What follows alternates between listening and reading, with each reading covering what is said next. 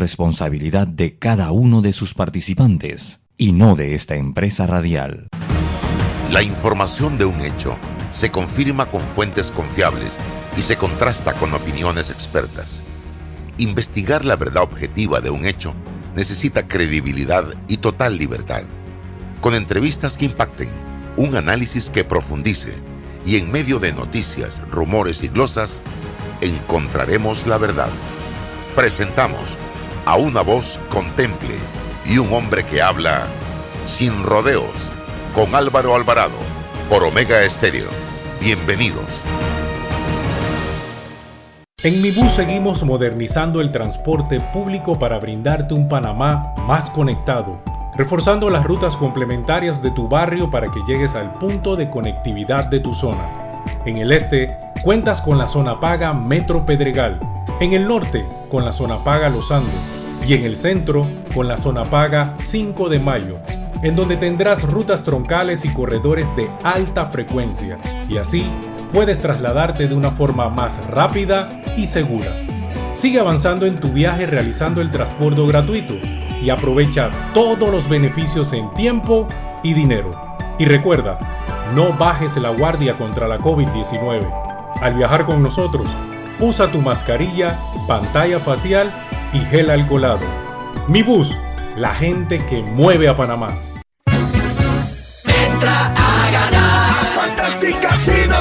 Fantastic Casino y su Cirsa Winner Club, la tarjeta de los ganadores, celebra su relanzamiento esta semana con premios especiales. Lunes y martes, maratón de premios, más de 800 ganadores. Miércoles a domingo, bonos por jugar con más de 1300 por persona. Viernes, sorteos con acumulados y en la tarima virtual, la presentación de El Rookie Live. Sigue bailando.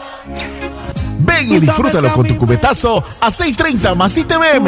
Esta y todas las semanas, el mejor entretenimiento lo tiene Fantastic Casino. Los casinos más seguros de todo Panamá. Tú sabes que a mí me gustó tu dancing. La respuesta a tus necesidades la encuentras en la feria Caja de Soluciones de Caja de Ahorros. Ven y aprovecha las mejores promociones y tasas especiales en nuestras sucursales desde el 7 hasta el 16 de octubre. Para más información visita www.cajadeahorros.com.pa. Caja de Ahorros, el banco de la familia parameña. Para develar lo que es cierto, hace falta hablar sin rodeos con Álvaro Alvarado.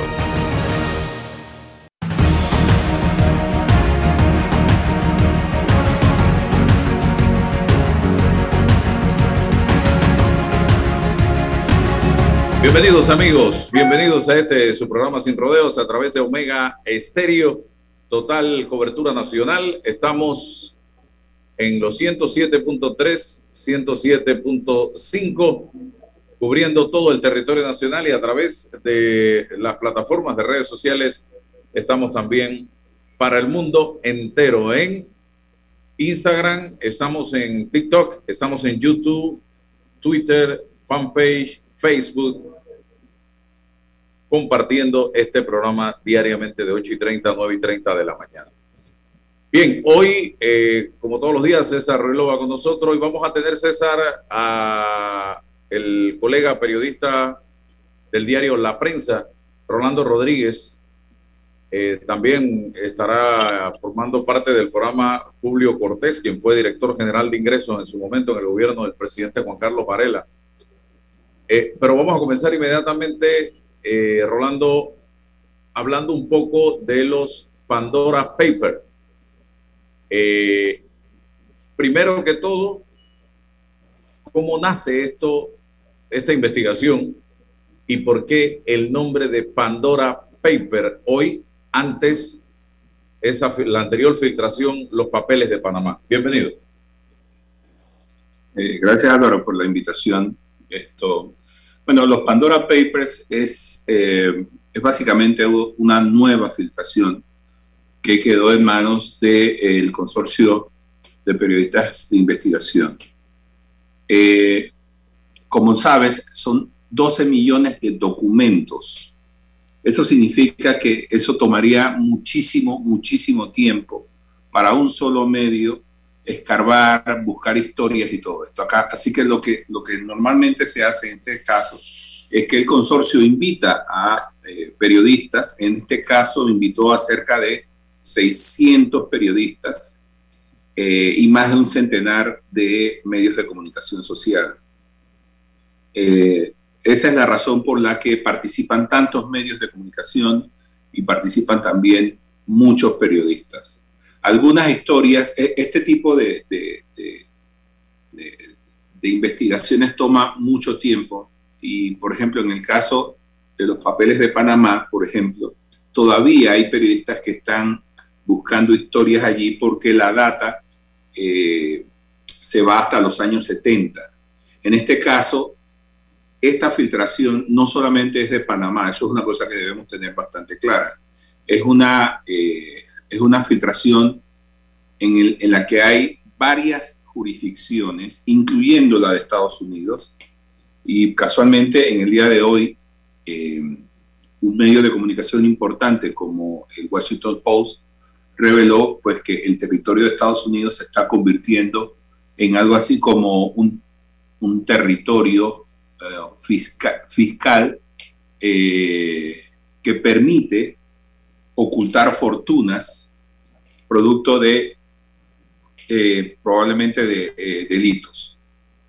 Así es que esto es una, contrario al caso de Panamá, no es una sola jurisdicción, son varias jurisdicciones, incluye Estados Unidos, se están investigando jurisdicciones como Dakota del Sur, por ejemplo, que es un nuevo territorio donde están entrando con mucha fuerza para proteger activos y hay una preocupación legítima de parte de, autoridades de Estados Unidos para eh, ver que esto no siga prosperando porque obviamente pues probablemente ahí haya producto, eh, dinero producto de, delitos.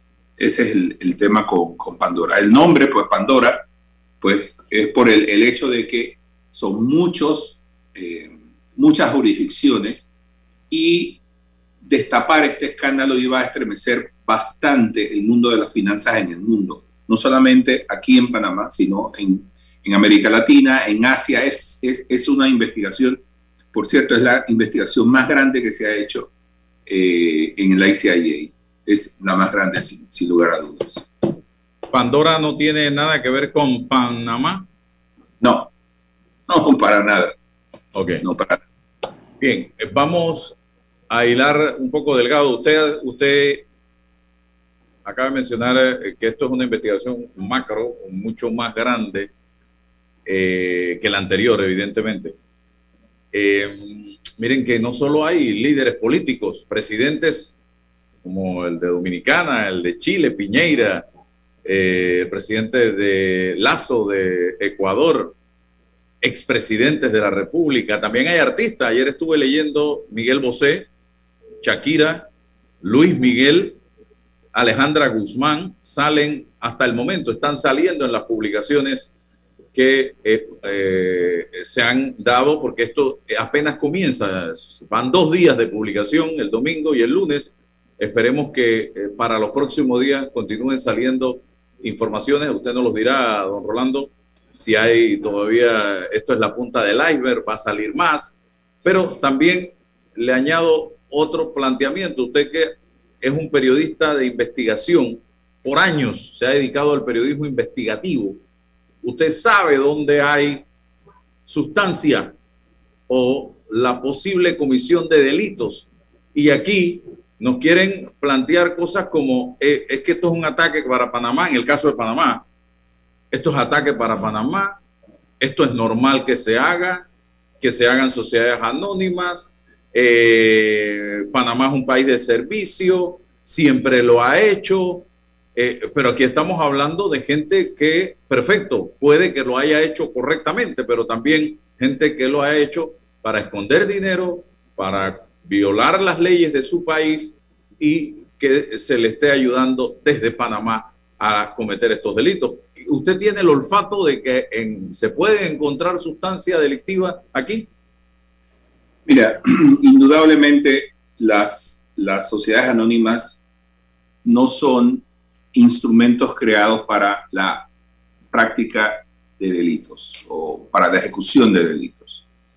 Pero eh, la falta de supervisión, la falta de control eh, puede generar que algunas personas utilicen estos instrumentos legales para ocultar bienes. Y eso no es nuevo, eso es bastante, bastante viejo. Eh, que hay, nosotros tenemos el caso, obviamente los primeros que usaron hicieron cuenta de que estos instrumentos eran ideales para este tipo de cosas fueron narcotraficantes que empezaron a utilizar esquemas que ya existían en la banca de todo el mundo, no solo en Panamá, sino de todo el mundo. Eh, obviamente, esto se presta para, eh, eh, para que luego haya gente que diga esto es un ataque para, para Panamá cuando Panamá es uno de muchas jurisdicciones. Eh, pero lo que sirve, ¿para qué sirven estas investigaciones? Es precisamente para impulsar cambios que impidan el uso de estas sociedades para ocultar activos presuntamente ilegales. Esa es la... la y, y eso es como tenemos que verlo, es decir, tenemos que buscar en estas historias, oye, aquí tenemos una falencia en este tema tenemos una carencia en este otro tema. Tenemos que mejorar. Yo recuerdo perfectamente que cuando nosotros hicimos el caso de Banaico, aquí en Panamá, la superintendencia de, bancos cambió su legislación. Hubo cambios importantes. Y esa es la razón por la que se llegan a hacer estas investigaciones. Eh, en el camino, obviamente, se descubren hechos que pueden ser delictivos y le toca entonces a las autoridades investigar si efectivamente eso es así. Yo estoy absolutamente de acuerdo en que esas investigaciones se hagan. Estas son cosas que nosotros, nosotros debemos aprender de esto, mirar allí para ver cómo podemos mejorar. Pero de, decir que solamente son ataques, cuando hay, mira, esta semana se va a dar una reunión en Europa en la que probablemente Panamá va a permanecer en una lista negra. ¿Eso qué significa? que Panamá no está cumpliendo. Entonces tenemos que fijarnos qué pasa con nuestra legislación, qué pasa con la voluntad de hacer cumplir la ley. Eso, ese es el fondo de esto. La forma es, son ataques para Panamá, son ataques, ¿no? o sea, si me dicen a mí, si me dicen a mí, a eso. ¿cómo dice? Sí, lo quieren reducir a eso. Si me dicen a mí que en la prensa estamos eh, cometiendo errores toda la vida con ciertas palabras. ¿Tú crees que yo voy a ir allá? usted lo que quiere es atacarme. No, yo tengo que ver cómo corrijo ese error. Así de sencillo. Los errores que se señalan hay que corregirlos. Entonces hay que diferenciar entre lo que es un ataque y lo que es eh, una crítica al sistema. Y esto, y en este caso, es muy importante saber que las críticas emanan en todas, de todas las jurisdicciones. Ya, hay periodistas que están cuestionando a Estados Unidos, que cuestionan a Alemania, cuestionan a Francia, cuestionan, pues son también países que son grandes consumidores de instrumentos legales de este tipo, sociedades anónimas.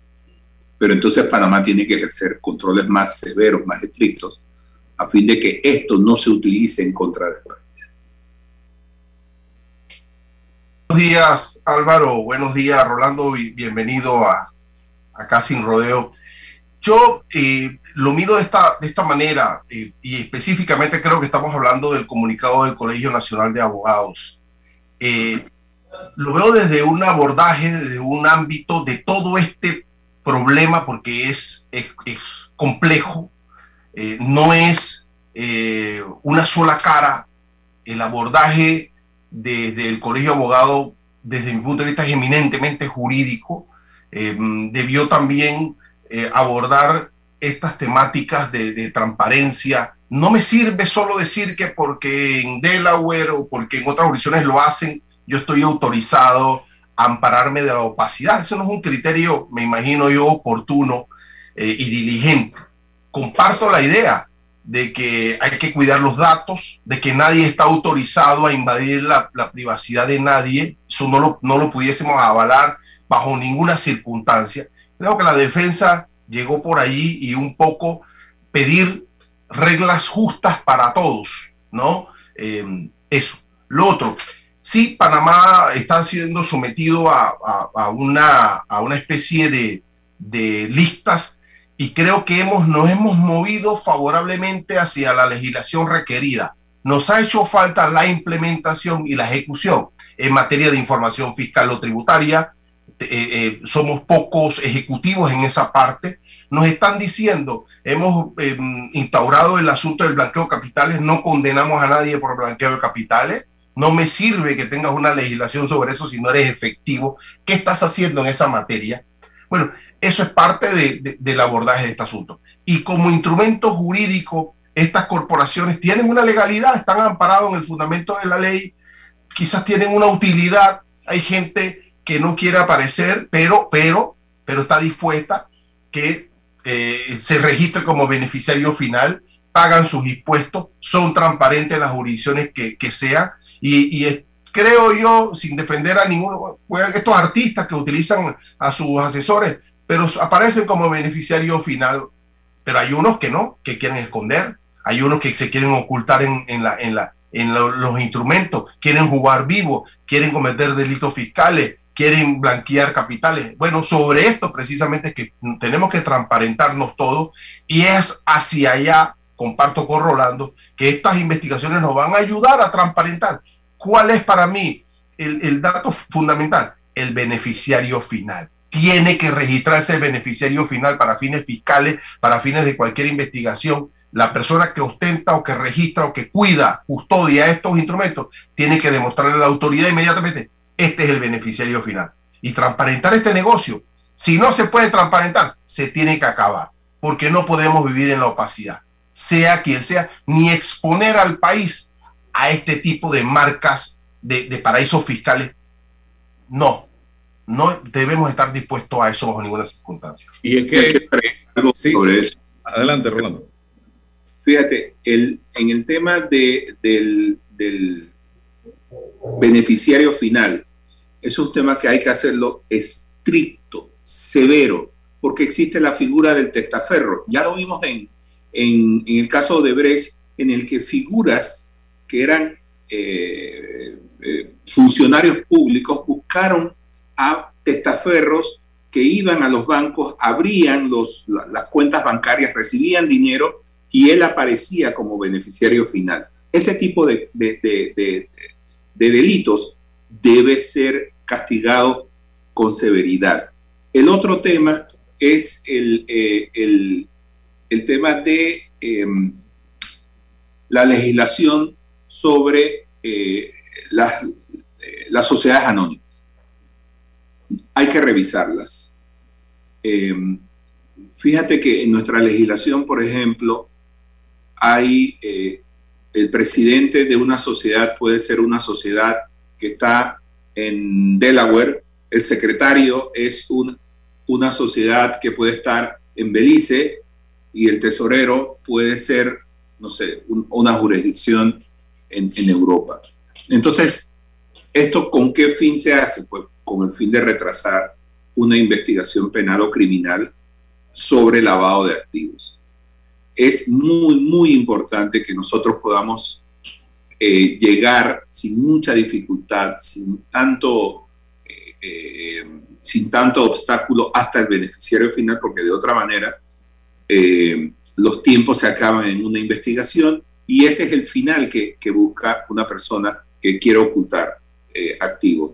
Que la acción penal... No, esto es fácil con la obligación que tú le pautas a la gente residente. La gente residente es el que tiene que dar inmediatamente la información, estén donde estén los dignatarios. Así Pero es. requiere darle seguimiento a esto. No, no y, y ese argumento, hablando del beneficiario final, de, que nos han venido tratando de inyectar en nuestra mente de que el fabricante del cuchillo o del arma no es responsable del homicidio. Yo no compro ese argumento, señoras y señores. Ese, e, e, e, ese, cuento a mí no me lo echan y yo no lo compro y yo no lo creo. Pero Álvaro, permíteme sobre ese tema, porque hay que tener claro lo siguiente, o sea, si yo como firma de abogados creo una sociedad, ok, ¿a, quién se la vendo? Lo natural es que tengo un cliente en el parte del mundo y se la vendo y yo tengo registro del beneficiario final, pero hay intermediarios en esto que son firmas de abogados, que son eh, bancos, que son eh, asesores financieros y ahí es donde un poco es lo que el, que crea la, la, sociedad dice, bueno, eh, te la vendo a ti y tú eres responsable. La idea es quién es el responsable que pueda determinar el beneficiario final. Porque yo si te la vendo a ti no, puedo ya decirme, bueno, ya no, me, lavo las manos. Tampoco. Tengo que tener el cuidado y la diligencia para poder saber a quién se la vendo y dónde está el beneficiario final de lo que yo estoy vendiendo. Pero quizás un poco por toda la intermediación que existe en todos estos aparatos donde tenemos grandes dificultades. Y creo yo que por ahí es donde está el argumento de decir, yo solo vendí la sociedad, yo no sé lo que hizo el banco allá o la corporación, pero espérate un momento, si yo tengo algún grado de responsabilidad con la creación de la, de la sociedad, tengo que saber qué pasa después. Porque me van a ir pagando los dignatarios, me van a ir pagando la gente residente, porque estoy recibiendo plata de esa sociedad. Entonces tengo, de una u otra forma, no puedo estar conectado financieramente para el beneficio y no para la responsabilidad de las diligencias legales y el deber de, buen padre de familia. Es complejo. Hay, hay la teoría eso lo decía eh, eh, Fonseca, decía que eh, los intermediarios, que eran sujetos regulados, como los bancos, como las firmas de abogados, ellos eran los responsables de ver quién era el beneficiario final. Yo concuerdo con el señor Rulova. No, eso no es así. Usted sigue recibiendo beneficios de esa sociedad. Usted tiene que ser responsable de desconocer quién es el beneficiario final.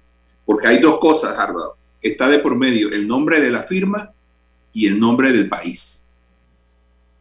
Este es el tipo de cosas que tenemos que fijarnos. ¿Qué culpa tiene eh, eh, que un periodista se tope en una investigación con que el rey de España tiene tres sociedades en Panamá? El tipo tiene que investigarlo. ¿Por qué? Porque, oiga, señor, es que usted tiene tres, ¿por qué usted no tiene eso aquí en, en España? ¿Por qué lo tiene que tener en Panamá? Entonces sí hay una, hay, un, hay, un, hay una consecuencia para el país cuando los bufetes se desligan de la responsabilidad de ver quiénes son los beneficiarios finales. Hay argumentos como hay que defender la soberanía del país. Señores, yo le voy a decir algo, aquí tengo un abogado, César Relova. Uno, dos o tres o cuatro bufetes de abogados no son Panamá señoras y señores. Segundo, no todos los abogados del país viven de este negocio. Creo que la gran mayoría no se dedican a este tema. Usted me dirá, don César Ruelova, para que quede claro, porque se quiere pensar de que esto o en esto están todos los abogados del país y eso no es así.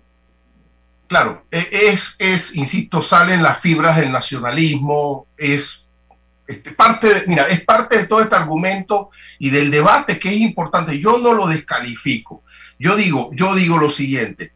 Em, apoyemos a todos, a toda la abogacía, a, todas, a todos, a los que se dediquen a no, pero transparentando la operación, no, no dejando que la eliminen. ¿Por qué? Porque hay, que, hay desigualdad. Si hay desigualdad fuera, si solo nos apuntan a nosotros, tenemos que defender eso porque no hay igualdad. Pero ojo, nunca dejando de lado la transparentar la operación, cumplir con todos los procedimientos legales y éticos que hagan transparente esta operación.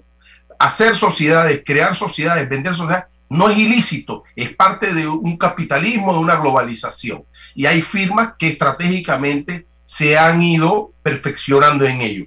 Hay que defender esa operación, pero ojo, desde la transparencia, el argumento de que porque en Delaware tú lo haces y no te vigilan y a mí sí, no es un argumento válido. ¿ya? Yo tengo la responsabilidad para beneficio de mi firma de abogado, de la marca país, de transparentar toda la operación. Y si tengo que ajustar aquí, ajustar allá, para evitar crítica y estar inmediatamente respondiendo cualquier investigación, Shakira tiene una sociedad que César Ruilova le vendió, inmediatamente yo tengo la, el registro de que Shakira es la beneficiaria final por esto y por esto y que si Shakira no pagó impuestos en España, es responsabilidad de Shakira. Pero yo le voy a decir a España que Shakira tiene una sociedad creada por, por mi firma de abogado. E, es así, es así, no tolerar la opacidad, la intermediación bajo la soberanía de nadie, de, nada, pero sí defendiendo la igualdad, la igualdad para todos, el rasero para todos. Y es quizás un poco el punto de vista, creo yo, cuando se habla de soberanía en este caso. En esta investigación salen nombres de bancos a relucir, señor eh, Rolando Rodríguez, en Panamá. Y por supuesto, por el tema de la, de la intermediación. Los bancos son grandes consumidores de eh, sociedades anónimas que luego venden a sus clientes. Los clientes buscan confidencialidad doble, porque está el secreto bancario y luego está el secreto que le, le, da eh, no aparecer en una sociedad. Y el velo corporativo, claro. Ajá, pero como dice el señor Ruilova, al final tú tienes quién es el dueño final de eso y es fácil preguntarle, levantar el teléfono, señor Ruilova, usted tiene una sociedad con el banco tal. ¿Usted me puede decir quién es el beneficiario final? Sí, señor, fulano, tata. Ok. Eso se hace para obtener información de inmediato y no parar la investigación. Pero eventualmente va a llegar una solicitud para formalizar esa, esa, esa, esa información. Necesito esa información y, entonces va por los canales correctos. Pero debe ser tan fácil como levantar el teléfono y decirle al señor Loba quiénes son los dueños.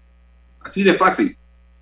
Pero entonces eh, interviene señor, yo estoy haciendo una investigación acá, papá, soy la autoridad, identificado, usted, bueno, aquí la información es esta. Ya. ¿Qué tipo de delitos se pueden haber cometido o pueden eh, de una u otra manera observarse en estas publicaciones que están saliendo y las que vienen? Uno. Y segundo, considera Rolando Rodríguez que el comunicado del Ministerio Público en esta oportunidad frente a los Pandora Papers ha sido el correcto o todavía está muy blandengue ese comunicado? Bueno, mira, es las, los principales delitos que se ven en este tipo de operaciones financieras es el ocultamiento de bienes producto del lavado de dinero. Hay otros que ocultan dinero al fisco de su país, eh, eh, básicamente son esos, ¿no? Eh, ocultamiento de, bienes, de patrimonio, escondiéndolo del fisco, de la esposa, no sé quién. hay otros que, como te diga, hacen lavado de activos a través de estas sociedades. El, Ministerio Público tiene que ser ahora mismo cauto, o sea, no, no hay en este momento algo que desde el punto de vista local se puede investigar. Lo que sí puede haber de ahora en adelante son muchas solicitudes al Ministerio Público por la apertura de investigaciones en los países donde probablemente esto, persiguen a una persona que está escondiendo dinero del fisco o personas que están lavando dinero. Eso probablemente venga y el Ministerio Público tiene que estar preparado para responder eh, incluso con, con, eficacia este, este tipo de cosas. Localmente, no sabría decirte si hay un caso perseguible eh, eh, por parte de la autoridad, pero ellos tienen lo que se denomina una noticia criminis y con eso pueden abrir investigaciones locales y llegar al fondo de, como fue en el caso, por ejemplo, de Mozart Fonseca. César. Sí, eh, eh, para abonar a eso, el Ministerio Público tiene unas reglas del juego establecidas en el código, que es la aplicación de la ley en el espacio, o sea, hechos punibles que se hayan cometido dentro de la jurisdicción o el territorio panameño. Y hay unas excepciones del código para beneficio de todos. El artículo 19 del Código Penal establece que la ley panameña eh, es aplicable en el territorio y en delitos que se hayan cometido en el exterior eh, sobre el delito contra la humanidad, la personalidad jurídica del Estado, contra la salud pública o contra la economía nacional y contra la administración pública. En esos casos, aunque los hechos se hayan cometido fuera, pueden ser perseguibles por el Ministerio Público panameño, ¿no? Como es eso. Entonces el Ministerio Público tendría que verificar con alguna, algunos hechos puntuales de qué se trata todo esto, pero creo que todavía es muy, muy temprano para activar al Ministerio Público. Uno de los casos que, que él menciona, que el señor Ruido ahora menciona, es precisamente el caso de Brecht, que muchos delitos se cometieron fuera de Panamá, era dinero panameño, así que el Estado panameño tenía el derecho de perseguir el delito incluso fuera de Panamá. Así es, así es. Bien, ¿cómo obtiene el consorcio eh, de periodistas internacionales toda esta información? Hay otro debate en torno a este tema. Eh, evidentemente hay reserva de la fuente, pero se habla de hackeo, se habla de que se los entregó gente de las firmas, en fin, ¿cómo lo, cómo lo logran esta vez? Pues mira, te voy a contar una cosa en el consorcio de periodistas de investigación eh, hay, hay algunas reglas que se deben respetar.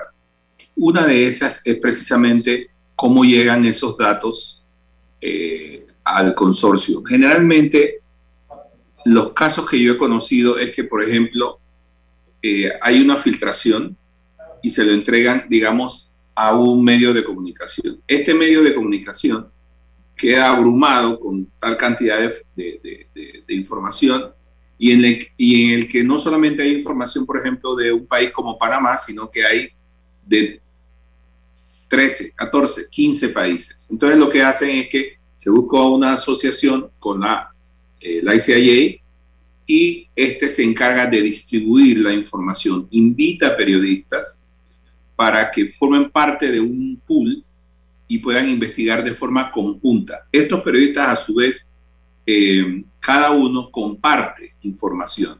Por ejemplo, si las filtraciones en Ecuador y un periodista en España se da cuenta de que hay sociedades en Panamá vinculadas a esta investigación, probablemente le va a decir a Panamá, he encontrado seis sociedades panameñas que pertenecen a diferentes bufetes, por favor, me puedes ayudar con esta investigación. Entonces, se le puede ayudar.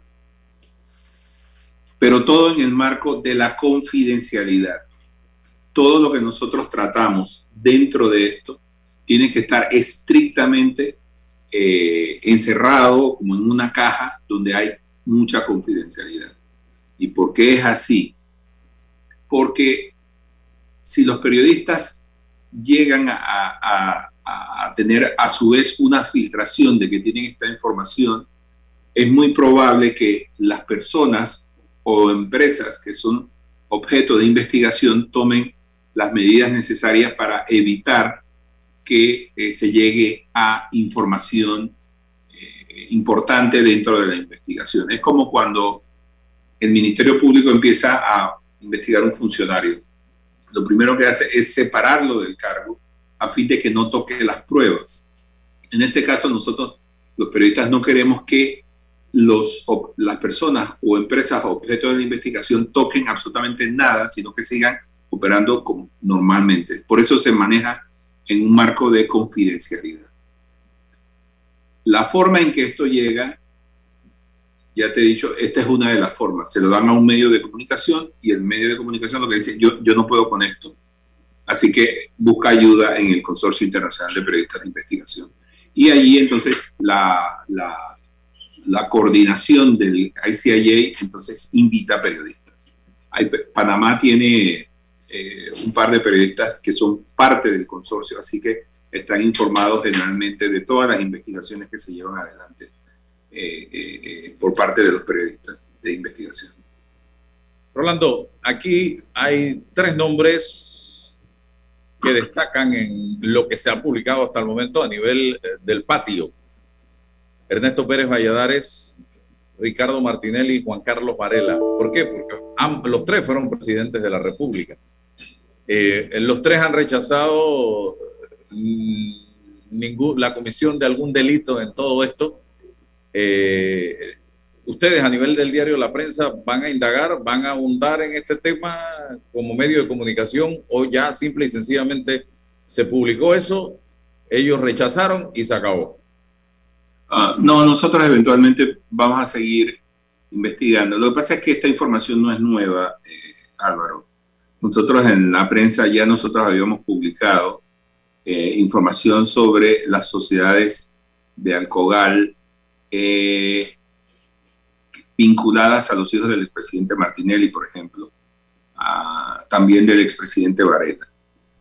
Así que nosotros sí le, hemos dado seguimiento al tema, no desde ahora, sino desde hace mucho. lo, que ha salido ahora mismo eh, básicamente es eh, material que ya ha sido publicado en el pasado. pero de todas formas, nosotros vamos a hacer una especie de, de recorderis de, bajo qué circunstancias esas sociedades se crearon, cómo eh, eh, sirvieron para lavar dinero en, Andorra, principalmente con el caso de, de, Odebrecht. Así que nosotros sí estamos dándole un seguimiento a esto, porque nos parece importante recordar que esta investigación incluso todavía está en curso, ¿no? Es una cosa que está del todo cerrada. Así que sí, nosotros sí queremos seguir eh, la pista estas, pero ya son sociedades que eh, me, parece que han debido haber sido disueltas por el descubrimiento que se ha hecho en torno al, uso de esas sociedades.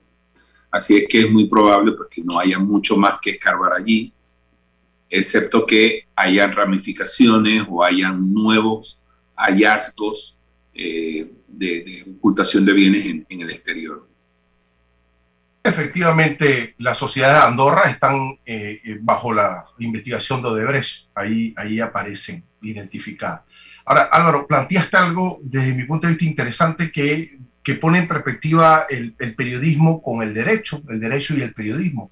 O sea, la, la, fuente de la, de la información o la licitud de la información va a ser parte de los debates en Panamá y en cualquier jurisdicción donde se presenten denuncias, investigaciones. Seguro que se va a cuestionar la licitud, la forma en que se adquirieron estas informaciones, haya sido a través del consorcio o de cualquier mecanismo, ese, esa censura y ese debate se va a plantear en función, insisto, de la licitud, de la forma en que se adquirieron estas informaciones, independientemente del fondo de la misma, imagínate. Mira, yo el 5 de octubre, 5 de noviembre del 2020, escribí eh, en La Estrella un, escrito que se llama Los leaks panameños. Y en, y, en, mi análisis de los leaks panameños dije, bueno, aquí en Panamá se van a, tener que debatir este tema de la ilicitud, de la prueba ilícita. Pero ahí surgió una información que decía, en la, en la comisión de presupuesto, los comisionados, los diputados, estaban presionando al Ejecutivo para aprobarle una ley de dispensa fiscal y estaban pidiéndole al Ejecutivo de ese momento, el gobierno de Varela, eh, eh, planilla, eh, dádiva y una serie de cosas. Pero yo decía, con independencia de cómo se adquirieron esa, esa, esa información, ¿qué hacemos con esto? ¿Qué hacemos con esos diputados? ¿Qué hacemos con ese análisis político de que el Parlamento extorsiona o chantajea al Ejecutivo para la aprobación de una ley? ves que nadie hizo absolutamente nada, olvidamos eso, nos quedamos en el debate de la forma y no, no, y no, analizamos el contenido, porque pudiésemos analizar los contenidos políticos de todo esto, desde el punto de vista moral, desde el punto de vista de la ética, pero nos quedamos o nos podemos quedar solo en el derrotero de si es una prueba ilícita y qué hacemos con la información. Pero bueno, nos falta madurez, nos falta seguimiento sobre esto. Un parlamento que chantajea al Ejecutivo para aprobar una ley que estaba en los Varela estaban ahí y no hicimos absolutamente nada. No pasó nada y seguro que esos diputados siguen siendo diputados de la República. Nos falta seguimiento, nos falta continuidad sobre también las cosas importantes. No, y, y sí, y le agrego para darle la palabra a Orlando un elemento adicional. Panamá es motivo de análisis y discusión en Europa en estos momentos y en las próximas horas pudiera estar el país recibiendo un golpe durísimo en materia de listas negras por parte de la Unión Europea y eso es sumamente delicado. Son temas que tenemos que discutir y que ver la manera como vamos a resolver Y todo esto es parte de eso, eh, Rolando.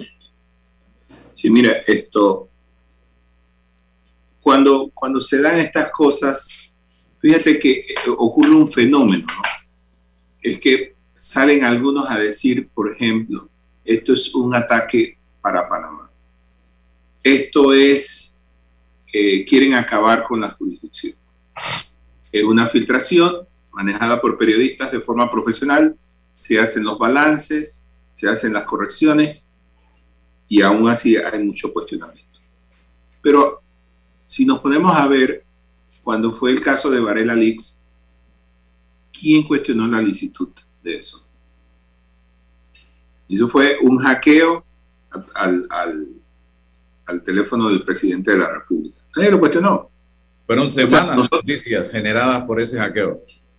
No, él mismo lo cuestionó, él mismo lo cuestionó. Él mismo presentó la denuncia, entiendo yo. Él, sí, él, era lógico. él, él, Era lógico. Ah. Eh, en el caso de los Wikileaks, nadie cuestiona absolutamente nada. Sí se hace mucha eh, énfasis en la información que contiene. Entonces, ¿qué es lo que hacen estas, estas cosas? Que nos fijemos, es que de estas cosas tenemos que sacar aprendizaje. Nosotros no podemos seguir diciéndonos y amparándonos, nos quieren atacar, nos quieren destruir. No. Pregúntale a un banquero cuánto le cuesta eh, eh, a, él estar en una lista negra. El, el, país, todas las operaciones bancarias se hacen mucho más costosas. El país se vuelve blanco de críticas.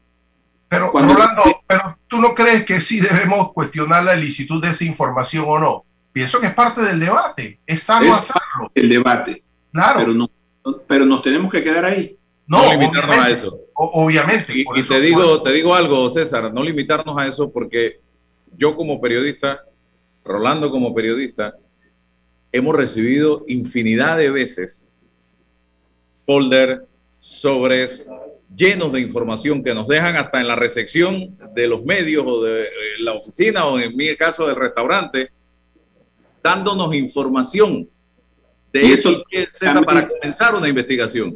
Técnicamente eso es una filtración de información. Claro, exactamente. No, no, no. Eso es algo normal en el periodismo. Por supuesto, y estoy de acuerdo, pero insisto, ¿no? mira aquí específicamente, un, tema, lo vale un tema con ribetes jurídicos, pero también políticos. Fíjate, y ahí había información de orden política y no hicimos absolutamente nada, no tuvimos un debate, no existió absolutamente el Público no hizo nada. Pero, Álvaro, hablo de, los, de, los, eh, de las estructuras políticas del país.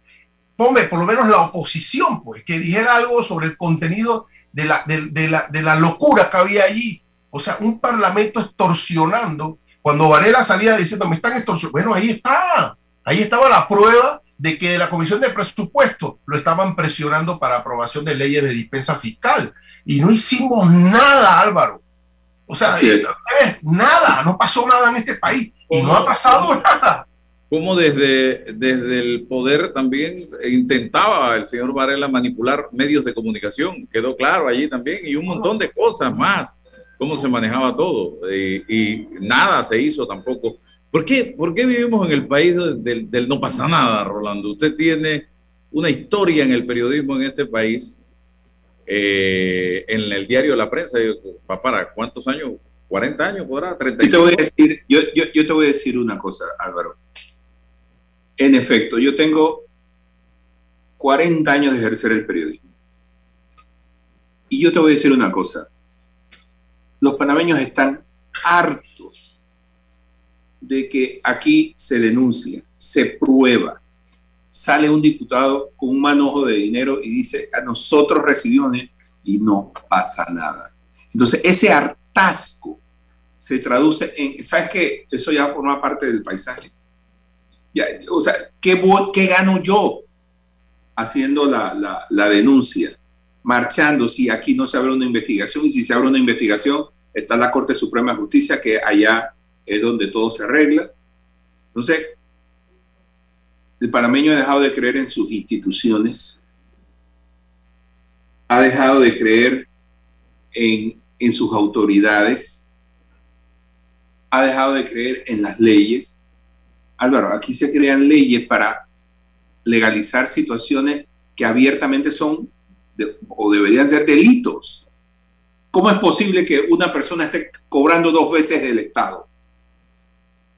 Eso debería ser un delito. Yo, yo no conozco una sola empresa privada que, que te diga a ti, vaya a trabajar en mi competencia y yo te voy a seguir pagando. Yo no conozco nada de eso. Entonces, aquí lo que tenemos es que empezar a, ejercer un liderazgo que lleve al país por el rumbo que tiene que llevarse. Tú ves una Contraloría que le parece de la cosa más natural que alguien tenga dos, dos salarios. Y aquí hay funcionarios que tienen iniciativa legislativa, es decir, pueden ir a la Asamblea Legislativa, presentar un proyecto de ley y tumbar ese tipo de cosas. Pero no lo hacen, tienen que ser los ciudadanos. Tienen que ir, tiene que abrirse, abrirse una oficina para que los ciudadanos vayan y presenten, eh, eh, eh, cuando eso debería ser, tú hablas con tu diputado, oiga, está pasando esto y esto, usted no cree, bueno, se analiza, tienen, o sea, el, el, Estado panameño le paga miles, decenas de miles de dólares a los a los diputados que deberían estar llenos de asesores en diversas materias para llevar adelante eh, proyectos de ley. Pero aquí los proyectos de ley son el día de la zapatilla, el día de la cutarra, el día del tembleque. Por el amor de Dios, este país se está, se está partiendo en pedazos y hay diputados solamente pensando en, crear patronatos para la, la, fiesta de la Candelaria, la fiesta de no sé, no sé dónde. Entonces vivimos como en, un, en, una especie de espejismo. Nosotros debemos exigirle más profesionalidad a nuestros diputados. La mitad del tiempo de esos señores en qué se va? En ver cómo hacen dinero fuera de las planillas de la Asamblea. No, Entonces, acabas, de mencionar al, acabas de mencionar al Contralor. Leía tu artículo el fin de semana el sábado picante. Eh, y me llama, coincido en aspectos de, en la pregunta, ¿dónde está el Contralor? Yo tuve la oportunidad en reiteradas ocasiones de conversar con un Gerardo Solís por horas, si sumamos los minutos de tiempo en las entrevistas en televisión, agresivo, combativo, crítico, eh, que cuestionaba la corrupción, que apoyaba la transparencia, que hablaba incluso cuando era candidato a la vicepresidencia de todo lo que hoy no se está haciendo. Entonces viene a mi mente qué fácil es ser oposición, porque cuando llegas al gobierno se te olvida todo lo que en oposición criticaste y planteaste. El Contralor está jugando un papel de cero, de cero presencia ante la opinión pública nacional en este momento, un cargo tan importante como ese, Rolando. En efecto, y es lo que te digo que la gente está como cansada. ¿Qué hago? No basta con salir a las calles, es un inicio. Tiene que haber una, una iniciativa. ¿Cuál es el liderazgo de este país? ¿Dónde está? Yo no veo liderazgo en este país. Si el liderazgo lo tiene el presidente, el presidente es un líder también que está bastante ausente. Eso sin contar los demás funcionarios. Aquí tienen que... Bueno, Álvaro, mira, yo como algunos de tus oyentes saben, yo me he trasladado al interior, trabajo desde mi casa. Y es lamentable el, el hecho que he sabido yo acá. Por ejemplo, hay algunas comunidades en donde el estado de las calles es tan ruinoso que ellos tienen que salir a repararlas. A pesar de que todo el mundo aquí pagamos impuestos para que se hagan este tipo de obras, lo cierto es que no se hace. Justamente ayer cruzaba yo el puente centenario y da pena ver las uniones.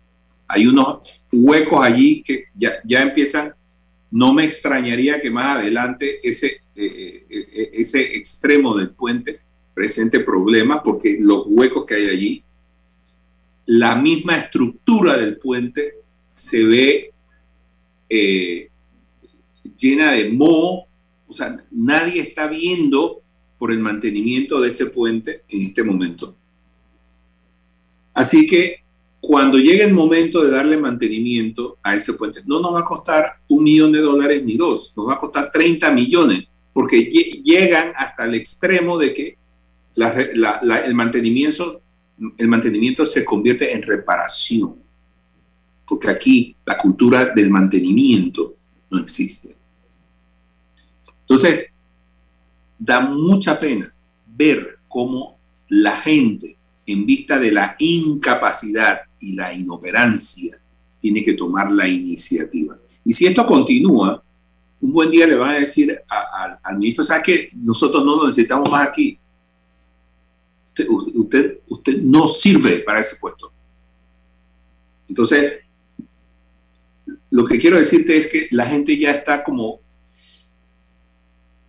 yo, yo, tengo que empezar a hacer las cosas, porque si yo me siento a esperar que las haga el gobierno, como debe ser, entonces no la van a hacer. Eso es un hartazo, eso es qué, qué hacer frente a eso. Y ya te digo, la gente ha perdido, no, no, no quiere saber ya de, no quiere saber ya de, de, leyes, porque cada vez que se hace una ley lleva un apellido, o lleva nombre y apellido. Cada vez que se hace, se negocia una, una concesión estatal, nombre y apellido. Cada vez que eh, alguien va a la comisión de presupuesto, nombre y apellido. Entonces, ahí, ¿cómo tú creer en, esa, en esas instituciones? ¿Cómo creer en ellas? El periodismo, hoy, 2021, ¿cómo lo ve Rolando Rodríguez en medio de toda esta situación que está viviendo el país?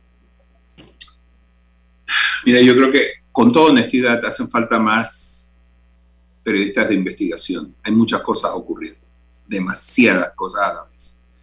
Yo eh, en este momento eh, trabajan en la unidad de investigación de la prensa, trabajan tres periodistas y los tres están copados, incluyéndome. Estamos copados, no podemos con más esto es una situación que nosotros no veíamos del tiempo desde, no sé, cada vez que ocurre eh, eh, una elección, los primeros años hay como cierta tranquilidad. Se le da pues lo, lo que se le llama un periodo de luna de miel. Pero en, en este gobierno, desde el primer día, hubo que empezar a hacer investigaciones o sea, ya venían con planes. Entonces yo sí creo que los medios de comunicación tienen que hacer un esfuerzo por... Yo sé que el periodismo de investigación es una cosa, es, es caro, porque eh, el hecho de que un periodista no produzca información todos los días eh, puede traducirse en eh, el periódico no está produciendo. Pero el asunto es que hay algunas investigaciones que necesitan eh, tiempo para desarrollarse. Eh, y simultáneamente un periodista de investigación lleva adelante dos o tres investigaciones, como lo haría, por ejemplo, un fiscal en, un ministerio público. Se llevan adelante, pero hacen falta más. El país tiene que tener mayor capacidad de investigación entre sus periodistas. Quizás esa sea eh, un buen método para tratar de parar esto que estamos viendo en este momento. Pero por el otro lado, y es una cosa que me preocupa, toda la vida me ha preocupado esto, cuando se denuncia constantemente la corrupción, llega el momento en que la corrupción forma parte del paisaje. Entonces, ya no es escandaloso que un político robe, pero si eso lo hacen todos, ¿cuál es la novedad? Eso, esa, e, esa parte me preocupa, pero en Panamá, ese es nuestro día a día. Es cotidiano encontrarnos eh, este tipo de cosas. Entonces es preocupante denunciarlo y que nos acostumbremos a eso. Y eso yo creo que ya ha ocurrido. Los panameños nos hemos acostumbrado a vivir en la corrupción. ¿Por qué? Porque no hay día en que no salga en un medio de comunicación que hay corrupción. Entonces ya forma parte del paisaje. Pues.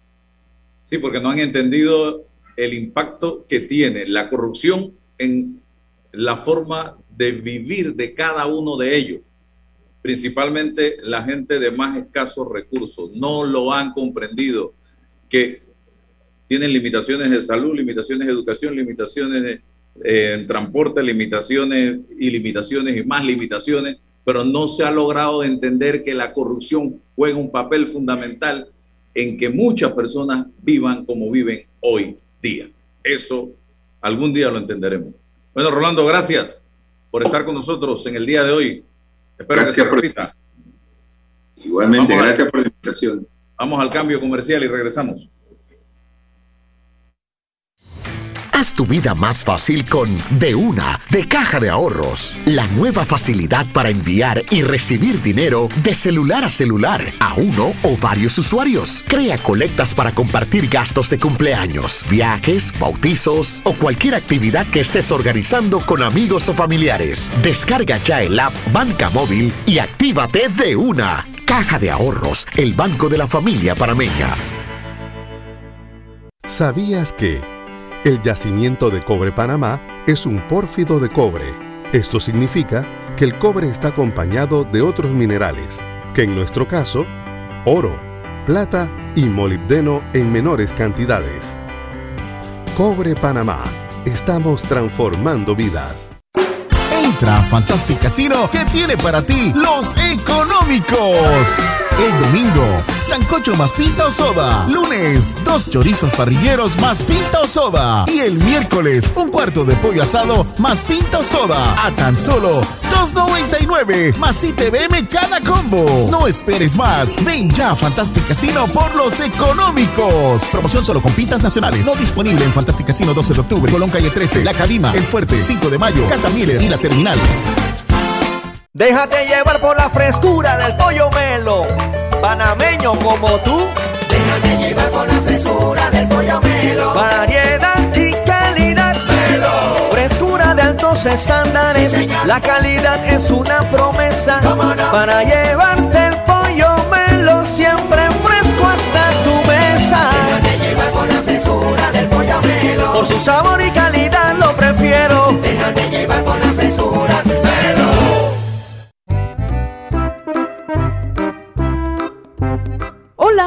¿has paseado en el metro? Es bien bonito, pero es importante dejar salir antes de entrar al tren, circular siempre por la derecha, no botar ni un solo papel, no consumir alimentos y bebidas en la estación.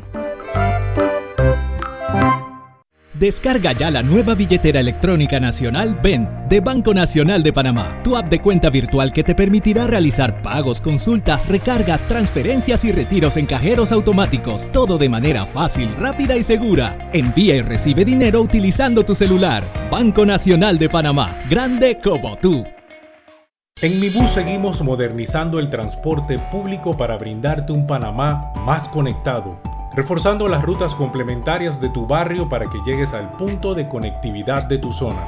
En el este, cuentas con la zona paga Metro Pedregal, en el norte, con la zona paga Los Andes, y en el centro, con la zona paga 5 de Mayo, en donde tendrás rutas troncales y corredores de alta frecuencia, y así puedes trasladarte de una forma más rápida y segura.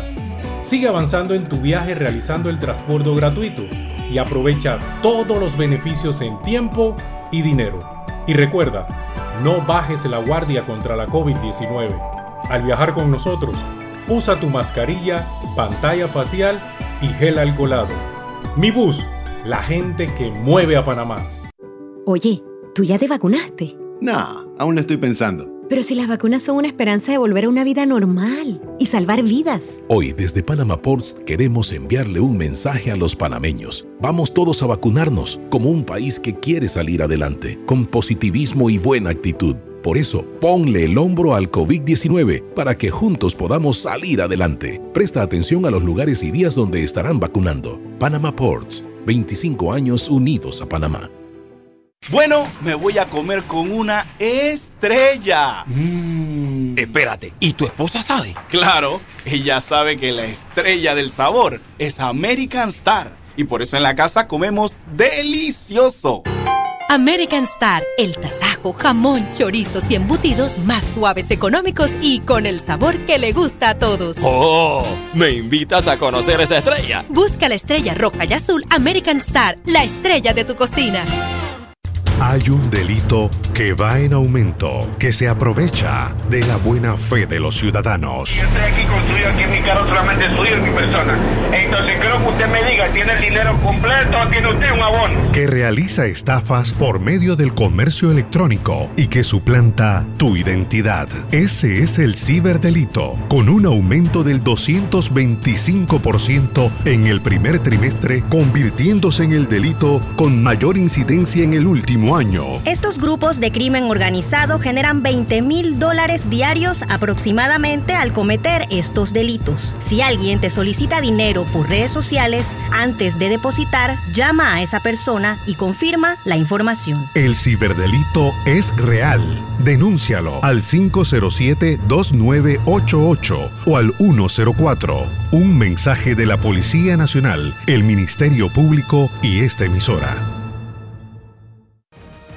Está escuchando El Temple de una voz que habla, sin rodeos, con Álvaro Alvarado.